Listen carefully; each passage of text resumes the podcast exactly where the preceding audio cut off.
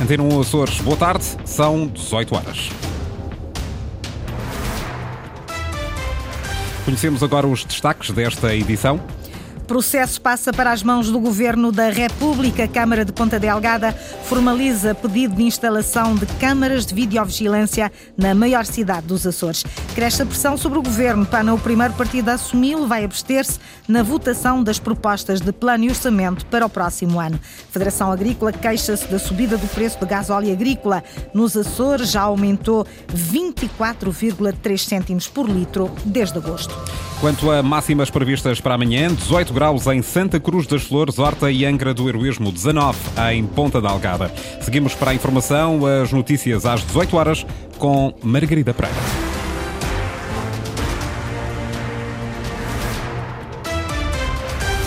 Pedido formalizado hoje ao Governo da República, a autarquia de Ponta Delgada quer autorização para instalar 12 câmaras de videovigilância no centro da cidade. É para diminuir riscos de ocorrência de crimes. O processo passa agora para as mãos da administração interna, Sandra Pimenta. Foi quase sempre um assunto polémico e com opiniões muito contraditórias. Mas esses são tempos que parecem ter ficado para trás, já que o sistema de câmaras de videovigilância em Ponta Delgada é mesmo para avançar. Câmara Municipal e PSP acabam de assinar um protocolo de cooperação que marca o arranque do processo. Este pedido, que hoje aqui é formalizado, é feito para o Governo da República, para o Ministério da Administração Interna, que irá averiguar da fundamentação daquilo que é as nossas pretensões e, após o parecer da Comissão Nacional da Proteção de Dados, irá dar uma resposta positiva ou negativa. Para já, o sistema prevê a instalação de 12 câmaras de videovigilância em locais centrais da cidade de Ponta Delgada, como confirma Pedro Nascimento Cabral, presidente da autarquia. Vão ser instalados aqui na zona de da Praça de Gonçalo Velho, do Largo Martins da Pátria, Largo dos de Março e eh, Campo de São Francisco. Se depois verificarmos que essas câmaras possam ter uma atuação eficaz, vamos ficar e aguardar que decorram os três anos. Ao fim de três anos temos que proceder uma renovação do pedido. Ponta Delgada é considerada uma das cidades mais seguras do país e para o superintendente-chefe da PSP, Ribeiro Viana, este sistema traz mais valias para que se mantenha assim. Obviamente que há um potencial de um maior sentimento de segurança para os cidadãos e, naturalmente, depois a possibilidade de responsabilização a posteriori se algum ato ilícito for efetivamente perpetrado na área de cobertura das câmaras, sermos mais facilmente possível a identificação dos autores e a recolha de provas e indícios que possam levar à respectiva responsabilização já em sede judicial. PSP e Autarquia de Ponta Delgada juntas na implementação do sistema de câmaras de videovigilância, um processo que fica agora à espera da aprovação do Ministério da Administração Interna. O município de Ponta Delgada formaliza pedido de instalação de câmaras de videovigilância no centro da cidade e avança também para a criação de uma taxa turística no Conselho, de preferência a aplicar pelos municípios todos de São Miguel já em 2024. É uma proposta que vai ser debatida com todos os interessados para ser tomada a decisão, diz Pedro Nascimento Cabral. De forma que eh, depois as câmaras municipais possam tomar uma decisão que se pretende que seja feita por unanimidade. Bastará eh, enfim, que uma Câmara Municipal entenda que não estão reunidas as condições para avançarmos com a taxa turística na Ilha de São Miguel e as câmaras municipais assim não irão fazer. Se houver bons eh, aportes eh, por parte das instituições e dos interessados nesta matéria, nós, os presidentes de Câmara Municipal da Ilha de São Miguel, irão reunir e irão tomar uma decisão que, acima de tudo, deverá ir ao encontro daquilo que são as reais expectativas de quem nos elegeu. Pedro Nascimento Cabral, presidente da Câmara de Ponta Delgada, diz que a decisão final, como ouvimos, quanto à criação de uma taxa turística já em 2024, avançará se for tomada por unanimidade pelos seis municípios da Ilha de São Miguel. É o primeiro partido a assumi-lo. O PAN vai abster-se na votação das propostas de plano e orçamento do governo para o próximo ano. Pedro Neves, líder do partido nos Açores e deputado no Parlamento açoriano, garante que esta posição pública não é uma forma de pressionar o governo a negociar com o seu partido e explica por que se abstém. A abstenção porque em 2024, como em 2023, nós temos um problema bastante sério. Este governo não meteu no investimento do, do, do HORA de 2023, neste caso o Orçamento Regional de 2023, nem dos seus investimentos, uma grande uma quantidade significativa do PRR. E esperou até 2024 para ter a grande fatia. E isso, obviamente, que uh, serve muito bem a coligação para dizer à partida que em 2024 é muito importante para os açorianos e com razão, por causa do PRR que nós temos e por causa também do PO 2030. E por isso é que nos, nós vamos abster. Abstém-se Pedro Neves do PAN e explica também porque é que não vota contra. Vamos abster de uma forma que é apenas a pensar nos açorianos, para não perdermos o nosso investimento, que neste caso é um envelope financeiro de sempre, o maior de sempre nos Açores, que é o PRR, e também o PO 2030, que é extremamente importante, e apenas por causa disso é que nós estamos a abster, porque este governo não serve para os açorianos.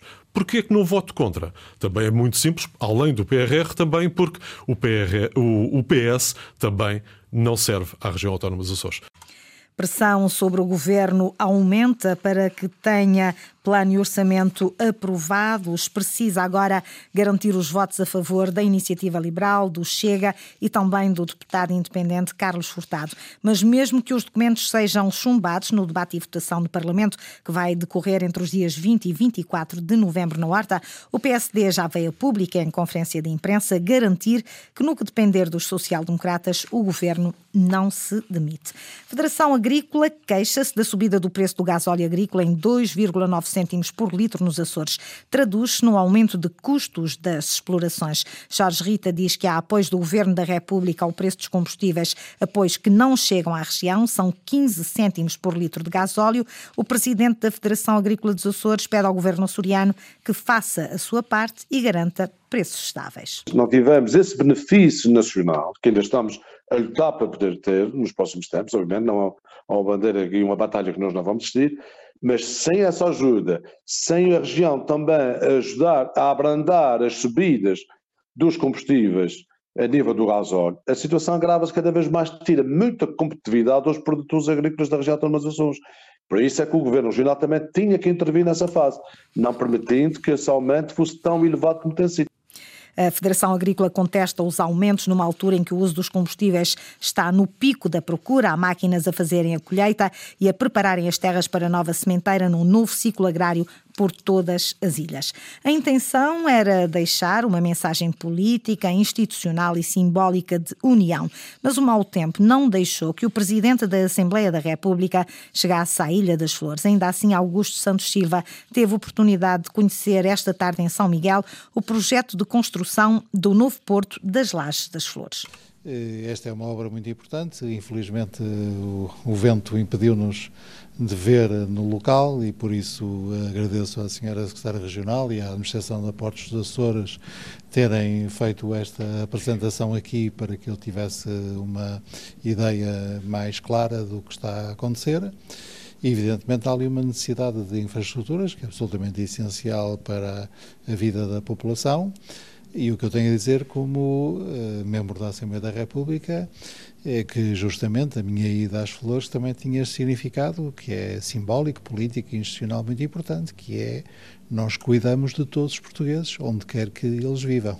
Um cuidado que é garantido pelos deputados no Parlamento açoriano, pelos deputados eleitos pelos Açores na Assembleia da República, mas também pelos representantes escolhidos pela diáspora. Evidentemente, eu, como Presidente do Parlamento, não sou parte no debate político e na ação de fiscalização eh, que é assumida pelos senhores deputados. Agora, posso é dizer duas coisas, com 100% de certeza. É que os cinco deputados eleitos pela região autónoma dos Açores na Assembleia da República acompanham muito de perto tudo o que diz respeito uh, à região e à relação entre a República e a região. O mesmo fazem os 57 deputados eleitos na Assembleia Legislativa Regional dos Açores e já agora os dois deputados que representam os açorianos que vivem fora da Europa e os dois deputados que eh, representam os açorianos que vivem na Europa, sendo que todos sabemos que os açorianos, as comunidades açorianas situam mais fora da Europa, um dos quais sou eu, também acompanham tudo o que diz respeito à região autónoma dos Açores.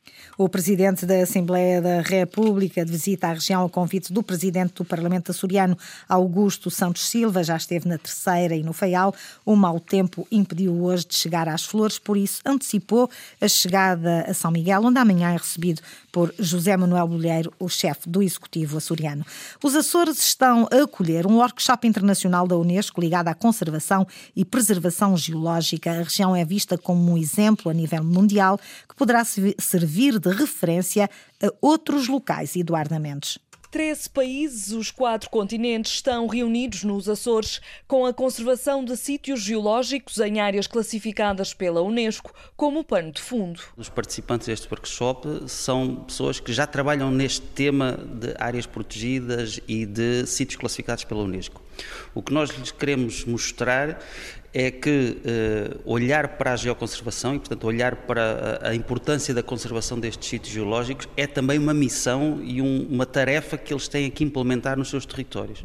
Porque muitas vezes, é, é, lá está, é um daqueles componentes que fica esquecido ou fica para segunda ou terceira prioridade. José Brilha, da Universidade do Minho. Os trabalhos estão divididos entre a Ilha Terceira e a Graciosa. A região foi escolhida pela Unesco pela diversidade de classificações que tem. Nosso território, o Geoparque Açores, Açores uh, superpõe uh, diferentes designações Unesco. Uh, todo o território, as nove ilhas e zona e área marinha envolvente estão reconhecidas internacionalmente como Geoparque Mundial da Unesco. Dentro deste território temos quatro reservas da biosfera, temos dois sítios património mundial, temos 13 sítios Ramsar. Portanto, as nossas ilhas são lugar, lugares únicos no mundo e estamos aqui todos para aprender e perceber como é que se faz a gestão do património geológico nestes, nestes sítios e como é que o património geológico pode ser protegido e posto uh, à disposição e ao serviço da, da comunidade. Salomé Menezes, do Geoparque Açores. Para a Unesco, a região poderá servir de exemplo a outros sítios do mundo. It's one of the exemplar geopark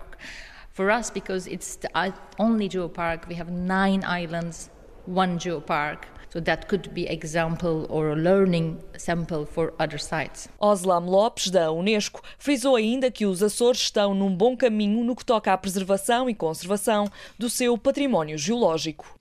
Handball, dois jovens açorianos integraram o estágio da Seleção Nacional Sub-16 masculina que decorreu em Espinho. Francisco Escobar, do Sporting da Horta, e Gonçalo Ponto, do Atlético Clube de Rabo de Peixe, foram os atletas chamados aos trabalhos da seleção. Luís Lobão. É verdade que tardou, mas finalmente, em passado mais de um quarto de século, os Açores voltam a estar representados nos trabalhos da Seleção Nacional de Handball em Sub-16 do Sporting da Horta. Francisco Escobar, de 14 anos, diz que não sente uma responsabilidade especial por isso vou falar pela minha parte, eu não sinto esse peso porque estou aqui para aproveitar a experiência, vou descontraído para os treinos, faço o meu melhor. Já Gonçalo Ponta, do Atlético Clube de Rabo de Peixe, confessa esperar que esta convocatória não seja apenas um ato isolado. Espero voltar, como qualquer atleta que está aqui espera voltar, é sempre uma honra estar a representar o nosso país, principalmente sendo de uma região que não tem tanta visibilidade como, uh, como as outras todas.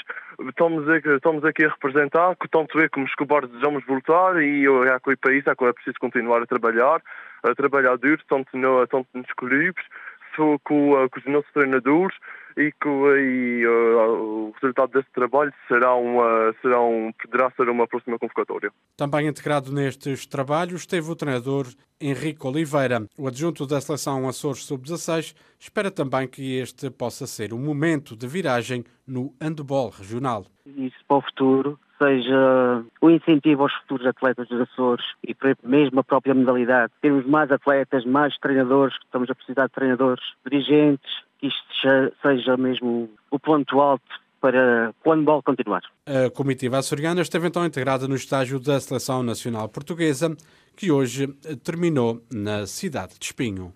Há 25 anos que não acontecia Francisco Escobar e Gonçalo Ponte na Seleção Nacional Masculina Sub-16 de handball. Foram as notícias da região, edição das 18 horas, com a jornalista Margarida Pereira. Recordo que a informação está também atualizada na internet, aceda a cores.rtp.pt ou ao Facebook da Antena 1 Açores.